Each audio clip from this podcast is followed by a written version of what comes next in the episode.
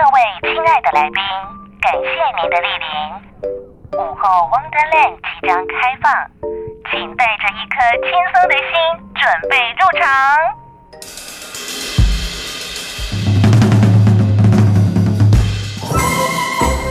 Ladies and gentlemen，欢迎来到午后 Wonderland。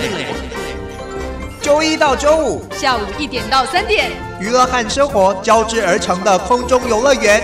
让你一路畅玩无极限。就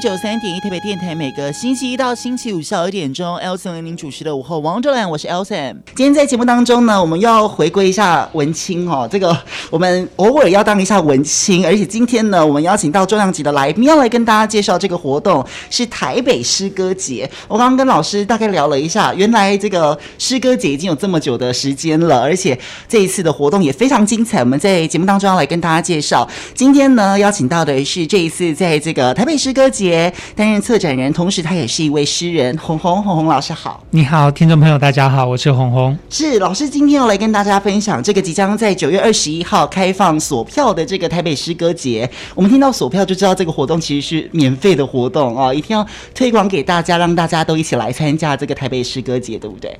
对，诶，其实我们锁票分两个阶段，其中第一个。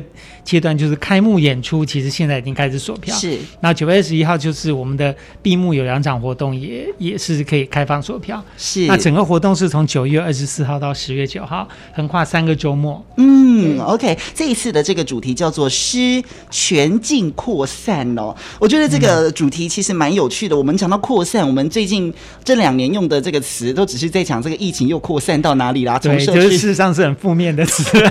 这一次怎么会用这个词？会用这个？主题呢？因为我们觉得文学就是应该要要翻转现有的意义啊，所以当我们恐惧那个病毒扩散的时候，我们也要努力去推动我们诗意的扩散。是、哦，那尤其就是疫情期间，大家都困居在家里很久嘛，然后或者动不动就是呃必须要隔离啊，然后必须没有办法群聚啊，所以我觉得这种。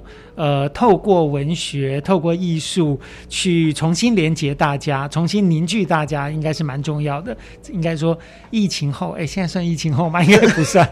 但是就是疫情回归日常之后，我们应该要做的事情是，所以我们就故意用了这么一个词，就是诗全境扩散。是，其实老师，我们听到诗这个词哈，很多人会觉得它可能好像，虽然诗都是在写生活，但是很多人会觉得诗它可能，呃，我们读起来或者是呃，比较不是这么容易去接触的，所以是不是要透过这样子的一个诗歌节，来让这个诗的样子跟诗的整体那个美好的样子，让大家知道，也扩散到大家的心中呢？对啊，其实诗应该是生活中间淬炼出来的一种美好的感觉啊。嗯哦那么，呃，它本来就是每个人都应该要享有、可以享有的权利。那么，它所以台北诗歌节，我们其实定位并不只是纯粹为了喜欢诗、喜欢文学的文青哈、哦、设计的活动。嗯、其实我们就是，呃，我自己的定位是说。它是一个以诗为核心的跨领域的艺术节，是不管你是喜欢影像啊、音乐啊，呃，或者是喜欢玩互动的游戏啊，或什么，就是你只要对于这种呃群聚活动还有一点兴趣的话，其实，在诗歌节都可以找到相对应的活动或者题目啊，大家可以来关心。是，所以我们其实今天请红红老师来聊是再好不过，因为老师其实你也是一个资深的诗人哈，你从什么时候开始写诗跟接触到诗的这个创作的领域呢？呃，接触诗。可能跟很多人小时候一样，就我们是背唐诗嘛。那我自己是蛮幸运，我在国中的时候遇到一个很好的国文老师。嗯，那他那时候非常年轻有热情，所以呢，当呃那种寒暑假的那种还要到学校去上课的时候，那别班都在赶下学期的进度，可是这个老师他就自己手印了很多他自己选的现代诗给我们读。哦，那我一读之后就立刻。也不能说开窍吧，就但就是有一扇门被打开了，我就开始写诗，然后在作文本上面这样肆无忌惮的乱写，然后老师也非常慷慨的，就是他也从来不会退我的稿，他我怎么写他就怎么改，然后就培养了我写诗的兴趣，所以可以说我到现在我都非常感念我这位老师。是老师，你还记得那个时候是谁的诗，或者是怎么样的诗让你非常感动，或者是开启你这一扇门吗？呃，我们那时候有读到胡胡适的，像是《兰花草》啊这样子的诗，那这当然就是小孩子会比较容易容易欣赏。是，但是也读到像是林亨泰先生的非常现有当代感的诗，比如说他有一首《春天的春》啊，他就说：“长的咽喉鸣着圆舞曲，而告知从软管里将被挤出的就是春。”那时候我就觉得哇，怎么会有这么独特的形容？因为像春天，大家就说花开啦，蝴蝶来啦，什么鬼的？但是他居然会说从软管里，好像从牙膏的那种软管里，将被挤出的是什么呢？他不说这是什么，他说就是春，就是那个未知，那个即将要涌出来的感觉。我就想，哇，原来这么抽象的感觉可以这么具象的被描绘，所以立刻就打动了我。是，所以，嗯，我我我都觉得诗它其实短短，当然也有长诗，但我们很常看到的诗是短短的，然后它要把好多的情绪、好多的呃比喻都放在那个短短的诗里面，它要呈现的很丰富。所以，老师，你当时下笔开始写诗，你还记得当时那个情景吗？你还记得你第一首诗或者是最起初写诗的样子吗？最起初写的当然都是很烂的东西，比如说写云啊，写什么嗯之类的，我也其实有点忘记。就算还在的话，我都不敢拿出来看。所以那些老你刚刚说的那一位，你很你很欣赏，而且现在还没有忘记的那一位老师，他都一直帮你亲自帮你批改这一些作品吗？呃，我国中的国文老师，嗯哼，其实我们中间失去联络很长一段时间，因为他跑去美国，但后来又回来了，我们后来就重新恢复联络。那，嗯，他就是他退休之后就有了非常好的第二春，他呃结了婚到法法跟法国人结婚到了法国去，这样，然后现在在法国南方过着非常优雅的天堂生活。但我带我的小孩曾经去法国看他，然后我们也。也也打算说，等疫情一结束，我们就要立刻冲去法国，再去找他。嗯，OK，就就是到现在都还是保持联络，保持联络，而且印象很深刻的一位。而且我每本诗集都会送给他，他也会从头读到尾。哇哦，太好了！其实我们都讲这个诗就是生活。其实我阅读到老师的一些这个文章，或者是看到老师的一些资料，老师你不只是诗人，嗯、你做了好多事情哦，包括了你还在学校教书啦，嗯、然后你还参与了很多的社运活动。我们都、嗯、我们理解到了诗人，他可能是一个比较保守或。者是他可能专注的在过生活，但是您怎么当时会去参加这些社运活动呢？呃，其实我觉得诗人他并不是一个行业啦，你可以说他只是一种兴趣、一种癖好嘛。好、uh-huh，那写诗就是把我生活的心得，把它用文字记录下来。那我的生活还是就跟一般常人一样，就我也是一个公民，我也是一个市民。所以当有遇到有这些不公不义的事情发生在我身边发生的时候，那我想要出去，我就会 会去站上街头。其他的像是我的工作，其实主要是剧场，我自己有一个黑眼睛话剧团。那我在导戏、在教书的这些，也都是我生活的一部分。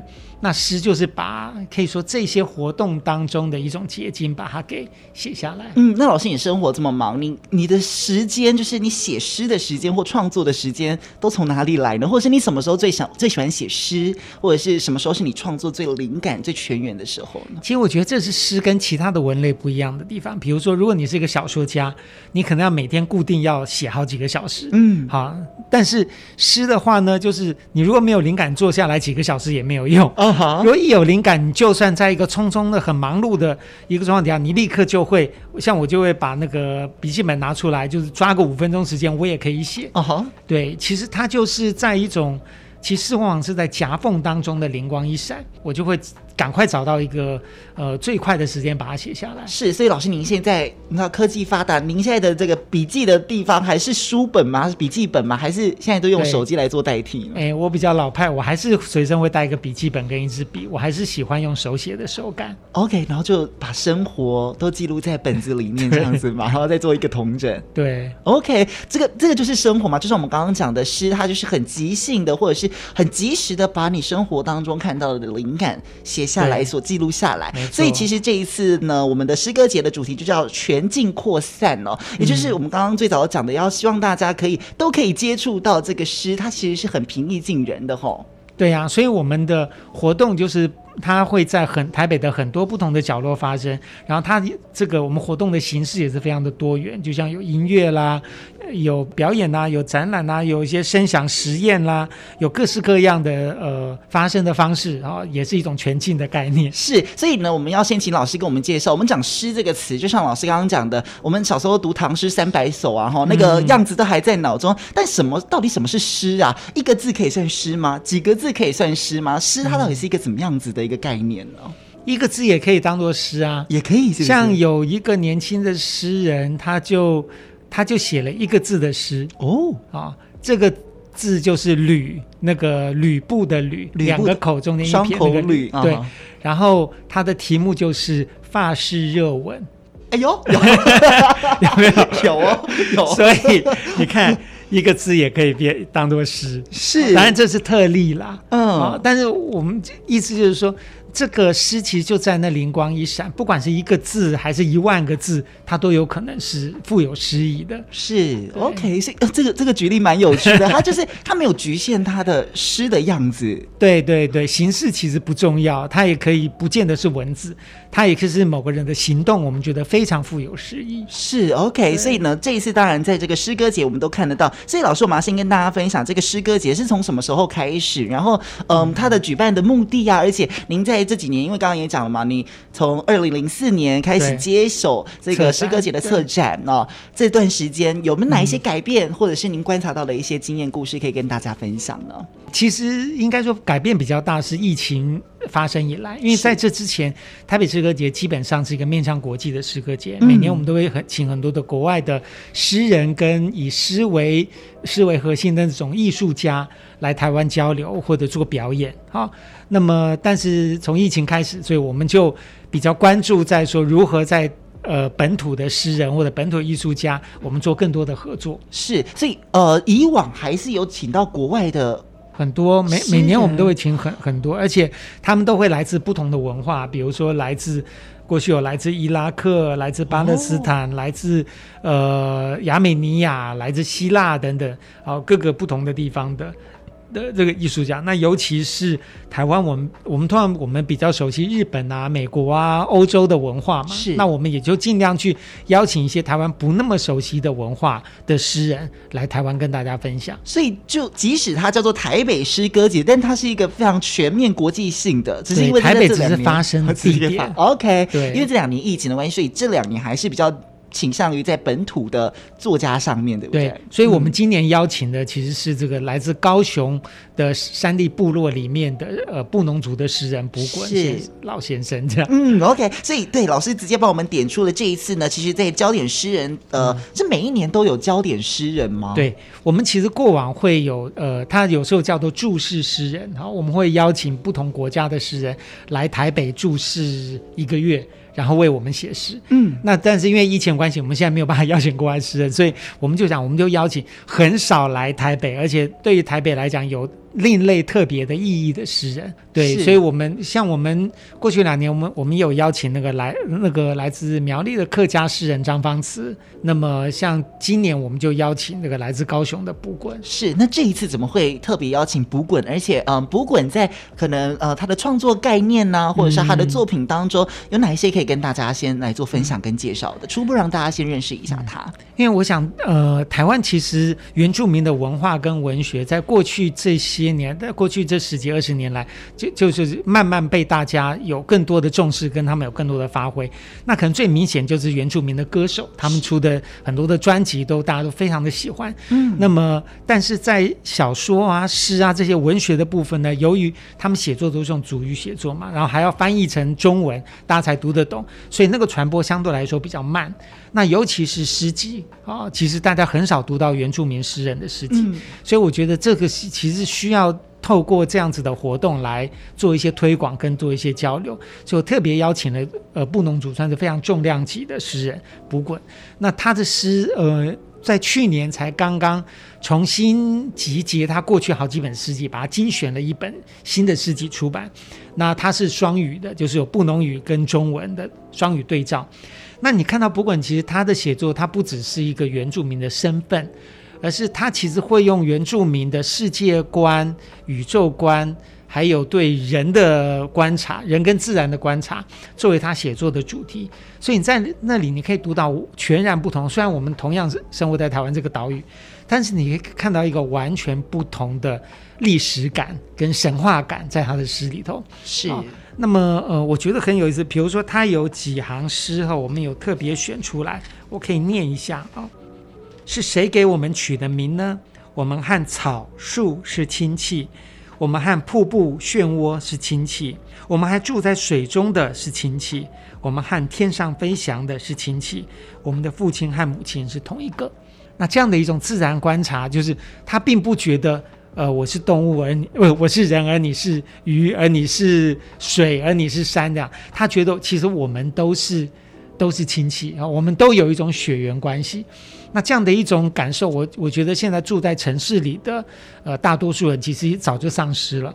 那我想有这样的一位诗人，他可以重新提醒我们，应该是很美好的一件事。是，所以老师，你刚刚念的这段诗，我觉得，因为您刚刚说这个呃台北诗歌节以往可能找到了一些呃跟台北有关系，甚至是呃它是有具有代表性的。可是刚刚读到卜滚的这个诗，嗯、就觉得好像一切都合理了耶。因为就算他不是台北人，但是在他的呃思想思考方面，大家都是一起，大家都是一样的，应该是这样说，对不对？对，没错，而且他。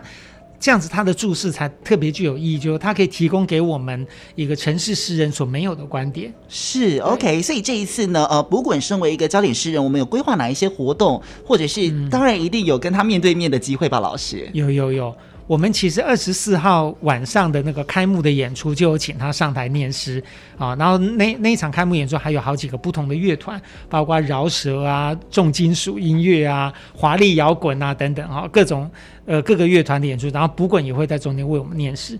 然后在第二天，就是九月二十五号那天的下午跟晚上，我们在济州安各有一场讲座。我们请了一些年轻的原住民的呃创作者，以及非常知名的诗评家，像黄良先生啊，他对卜滚的诗有非常深入的研究，请他们来跟卜滚做一些对话。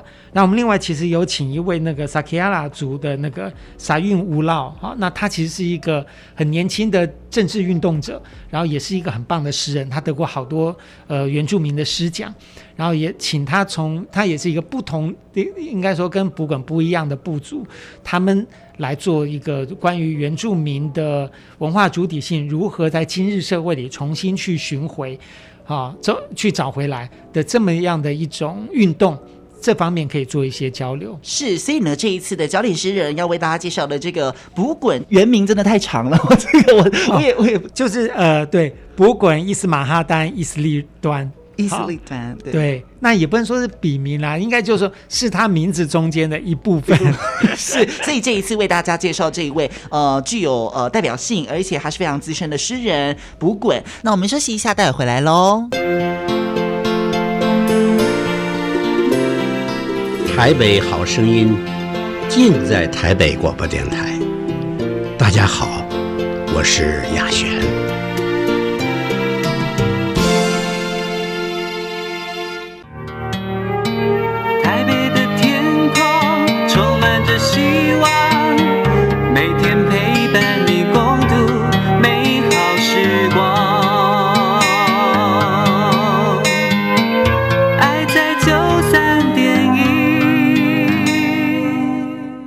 回到午后王者来，我是 Elson。今天呢，在节目现场为大家邀请到的是二零二二年的台北诗歌节的策展人红红老师。那其实呢，老师也刚刚提到了这个，在这一次活动当中，也邀请了非常多。我觉得他不只是跨年龄、跨族群，嗯、这个还有年轻的乐团也会加入，包含当然也有年轻的诗人。所以一系列的活动，我们先来请老师一个一个为我们，有点像类开箱的概念哈，包含了一开始这个开幕的开幕的时候，其实就有好多的这个活动，我们请老师。是一一的为我们做介绍。好，九二四晚上在中山堂的这个开幕呢，其实是有三个乐团哦，包括 Wednesday 与坏透乐团。好，那他们其实是一个华丽摇滚的乐团。那他们要演出非常当代的年轻诗人呃崔顺华的作品，然后还有老莫 and Friends，就老莫其实他就是一个饶舌歌手。嗯，那他把那个日治时期的一个台湾诗人叫陈其云的一首。算是历史上面很重要的名作啊，叫做《你把灵魂弄哪去了》。哦，他把它做成一个饶舌音乐啊来演出。是，那另外还有一个呃重金属乐团叫横越三途，他们会演李明勇先生的诗。OK，这都是摇滚啊，重金属啊，这这感觉，你知道，诗人其实是有，就是很嗨。所以我我必须要修正，我刚刚讲的诗人就把自己关在门里面，其实没有，对不对，老师？对，如果诗人把自己关在门里，但是他可以把诗拿给别人，让别人在 用用不同的方式诠释嘛。那我觉得这就是一个扩散的概念。是 OK，所以其实在这个九月二十四号在中山堂。听到中山堂就知道这个一定是有座位限制的啦，吼。对，是这个。那他这个是需要，现在已经开始锁票了。那请大家那个赶快可以上网去锁票。是 OK，好，这个九月十二号已经开放锁票，所以你现在听到的话，可能已经快要来不及了哈，请大家 赶快赶快。九月二十四号，那再来，其实这一次呢，当然这个诗歌节上面呢，除了我们刚刚讲的，呃，邀请这个摇滚呐、重金属乐团来演绎这个诗人的作品之外，这一次还有一个很有趣的二十二位诗人的读诗马拉松，对，我们只听说一般跑步的马拉松，连读诗都可以有马拉松魏，老师，对，我们就是用了一个，这是一个长达十个小时的活动，嗯。啊。哦欢迎这个具有马拉松精神的读者可以来参与。那我们选了在那个古亭区哈的一个酒吧，叫做小地方。是，那它其实地方也真的是不大，真的是小地方。但是呢，呃，在那边大家可以喝饮料、喝酒，然后听着诗人，每位诗人我们大概给他二十到三十分钟的时间，嗯，啊，让他可以用他自己独特的方式跟读者分享他的诗。那有的诗人就念诗啊，那有的会带了音乐，带了一些呃。表演哈，然后甚至有一个诗人宣称说他要读心经给大家听。OK OK，英文疗愈 不错。好，就所以每个诗人应该说他们各出奇招，是好让大家可以度过一个愉快的下午到晚上这么长的时间。所以不断电的时间代表是中间都没有间断哈。对，但是大家随时可以进出啦。哦，OK，而且这里面其实我们也看到了有很多年轻的诗人呢，所以老师现在其实很多的年轻诗人也慢慢的在将他们的作品让大家知道了，对不对？对，我觉得其实诗歌节的目的就是说，你看我们有像。卜滚这样，他一九五四年出生的老诗人，但也有很多刚刚出第一本诗集的诗人，或者是其实这个不断电马拉松里面，我们也请了好几位从香港刚刚移居到台湾的诗人，嗯，好，对台湾来说，他们也是新鲜人啊。那请他们来分享他们的作品，就从最老的到最年轻的，应该是说诗其实它是没有年纪的。是，那老师您这个策划了这么久的这个诗歌节，那从以前到现在的诗那个作品的。那个转变，你有观察过有没有哪一些类型的已经慢慢的在做这个中间的转变是什么？嗯，其实呢，诗的转变是跟着语言的转变的，就是可以说在呃几大概呃一九七零六零七零年代那时候，台湾现代诗曾经达到一个高峰，就像我刚刚介绍的林亨泰先生的诗，嗯，或者我们熟悉的像余光中、郑愁予、杨牧等等，他们基本上是用一种比较文雅、优雅的修辞提炼过的句子在写诗。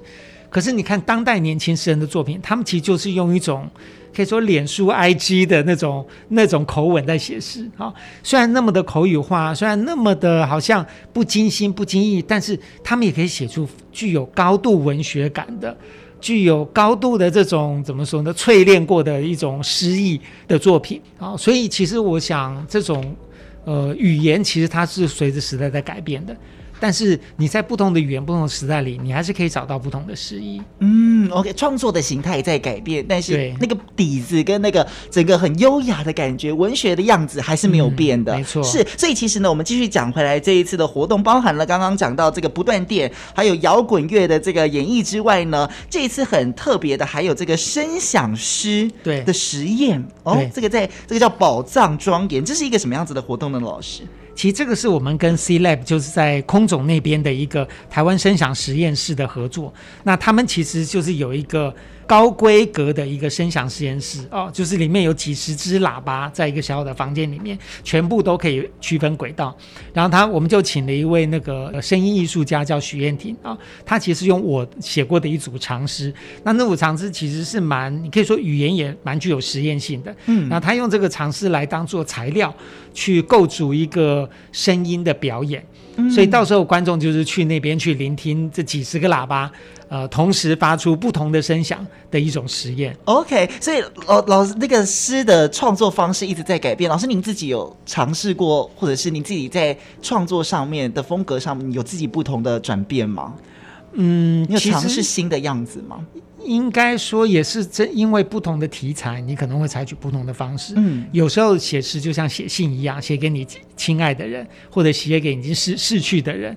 但是呢，有时候写诗就是它有点像一种呼吁，他希望大家一起来做一个什么事情。是啊、哦，但有时候写诗又很像个人的一种呃梦的解析，或者是个人秘密的一种一种记录。嗯、哦，所以我想诗它本来就有各种各样不同的样貌，它没有。单一的一个样子就对了，对是 OK。所以呢，这一次呢，除了这一些呃很实验性而且很特别的，你可能没有看过这样子的诗的演绎的方式的活动哦，在里面你都可以来参加。之外呢，当然这个讲座可以跟诗人面对面，我觉得也是一个非常棒的一个体验。所以这次其实有很多的讲座要来跟大家一起做分享。对呀、啊，呃，比如说我我们这种好多场讲座，但其中有比如说有一场它是具体诗的讲座，他就谈说诗如何跳脱文字的形式，用各种各样其他的方式表达，就这个在西方称之为具体诗。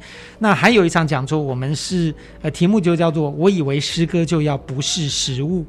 好、哦，那它其实就是呃，从这个乌俄战争开始啊，就我们会谈一些在俄罗斯本身就在抵抗强权暴政的诗人，以及乌克兰的诗人。从这些诗人出发，我们来谈诗跟这个现实、诗跟战争的关系。是、哦，那还有一场叫做“当性别敲响时”，它其实就是在谈不同的呃性别跟跨性别如何透过诗来表达。是、哦，那还有一场叫做岛内岛外，其实就是在我们邀请了来自澎湖的蔡婉璇诗人，以及来自香港的陈灭。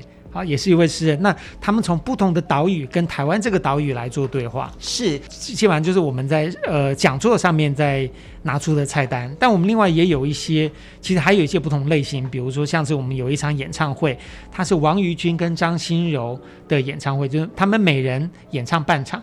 那这两位其实他们都是非常有个人特色的民谣歌手，民谣型的歌手。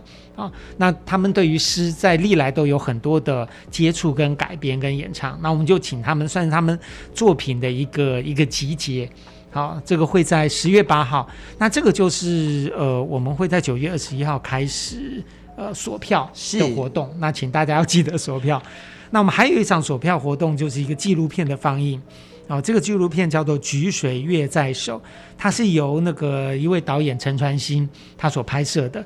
那拍摄的对象是呃中国古典诗的一位当代最厉害的诠释者叶嘉莹老师。啊、那叶老师其实他在台湾有非常多的学生，也出过非常多的谈唐诗宋词哈的书。那这部片等于是他个人跟诗的接触的一个记录。呃，这个片子从来没有在台湾正式公映过，所以我们也邀请这部电影当做台北诗歌节的闭幕电影，在十月九号会在光点台北放映两场，而且也请。导演陈传兴老师来跟我们座谈，是，所以呢，我们其实刚刚讲到这个诗就是生活，而且诗它不只有一个形式，它有好多的样子。所以老师您写诗，您创作这么久了哈，诗对你生活当中的重要性是什么呢？应该要从你来直接跟我们来做一个分享。嗯，应该说我没有办法想象没有诗的生活，就是我不是在写，不然就是在读。那当我读到读一个人的时候，我其实很希望从他的诗里能够看到他自己最内在的声音。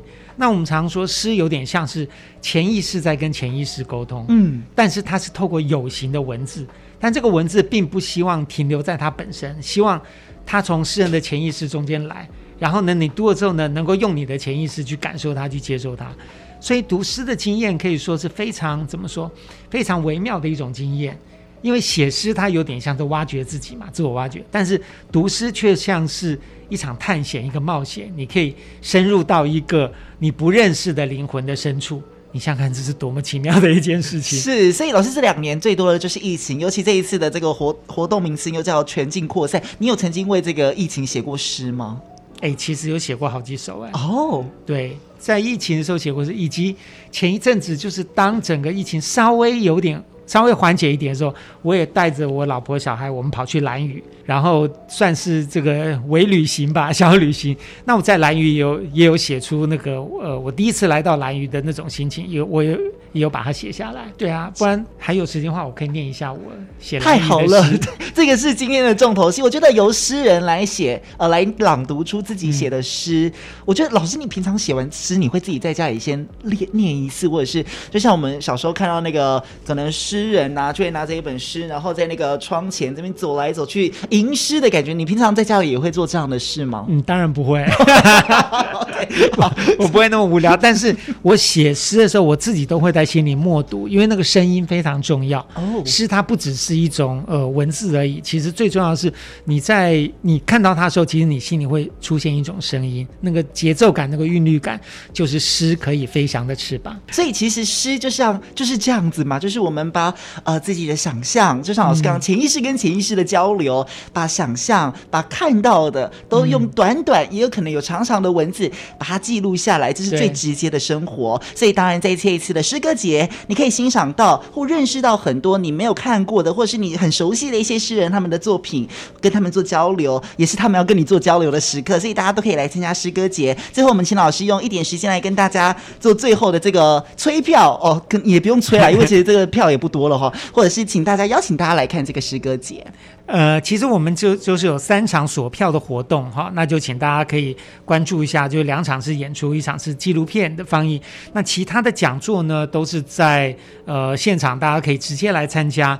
大家想要知道更详细的讯息，可以上台北艺术节的官网，或者是那个呃脸书的粉丝页，就可以看到我们详细的内容。是没错，所以呢，今天非常谢谢我们台北诗歌节的策展人侯洪老师。洪老师，你也耕耘了好久哈，就是。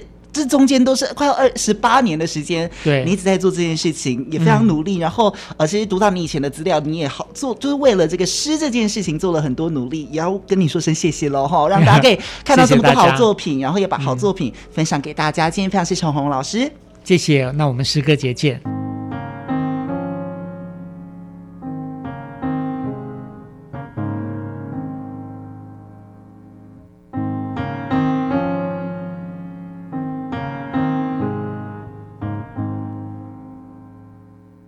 人吃鱼，羊吃草，但到底是谁把老海人的灵魂吃掉？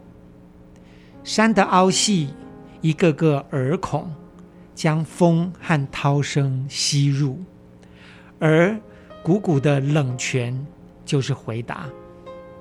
白天摊平像一条醉鱼，到了夜晚才慢慢张开一只海中的黑眼睛。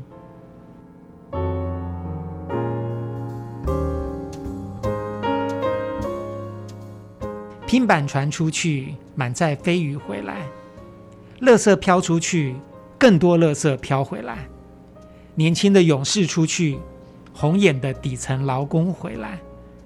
在海的一方，海有多少层记忆，天就有多高。它不会拒绝受伤的老鹰慢慢飞翔。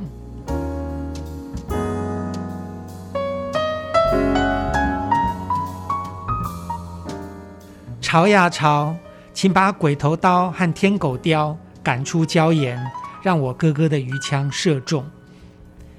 浪呀浪，请再猛力掀动噗嘟嘟的气船，让那些外邦人吐得人仰猪翻。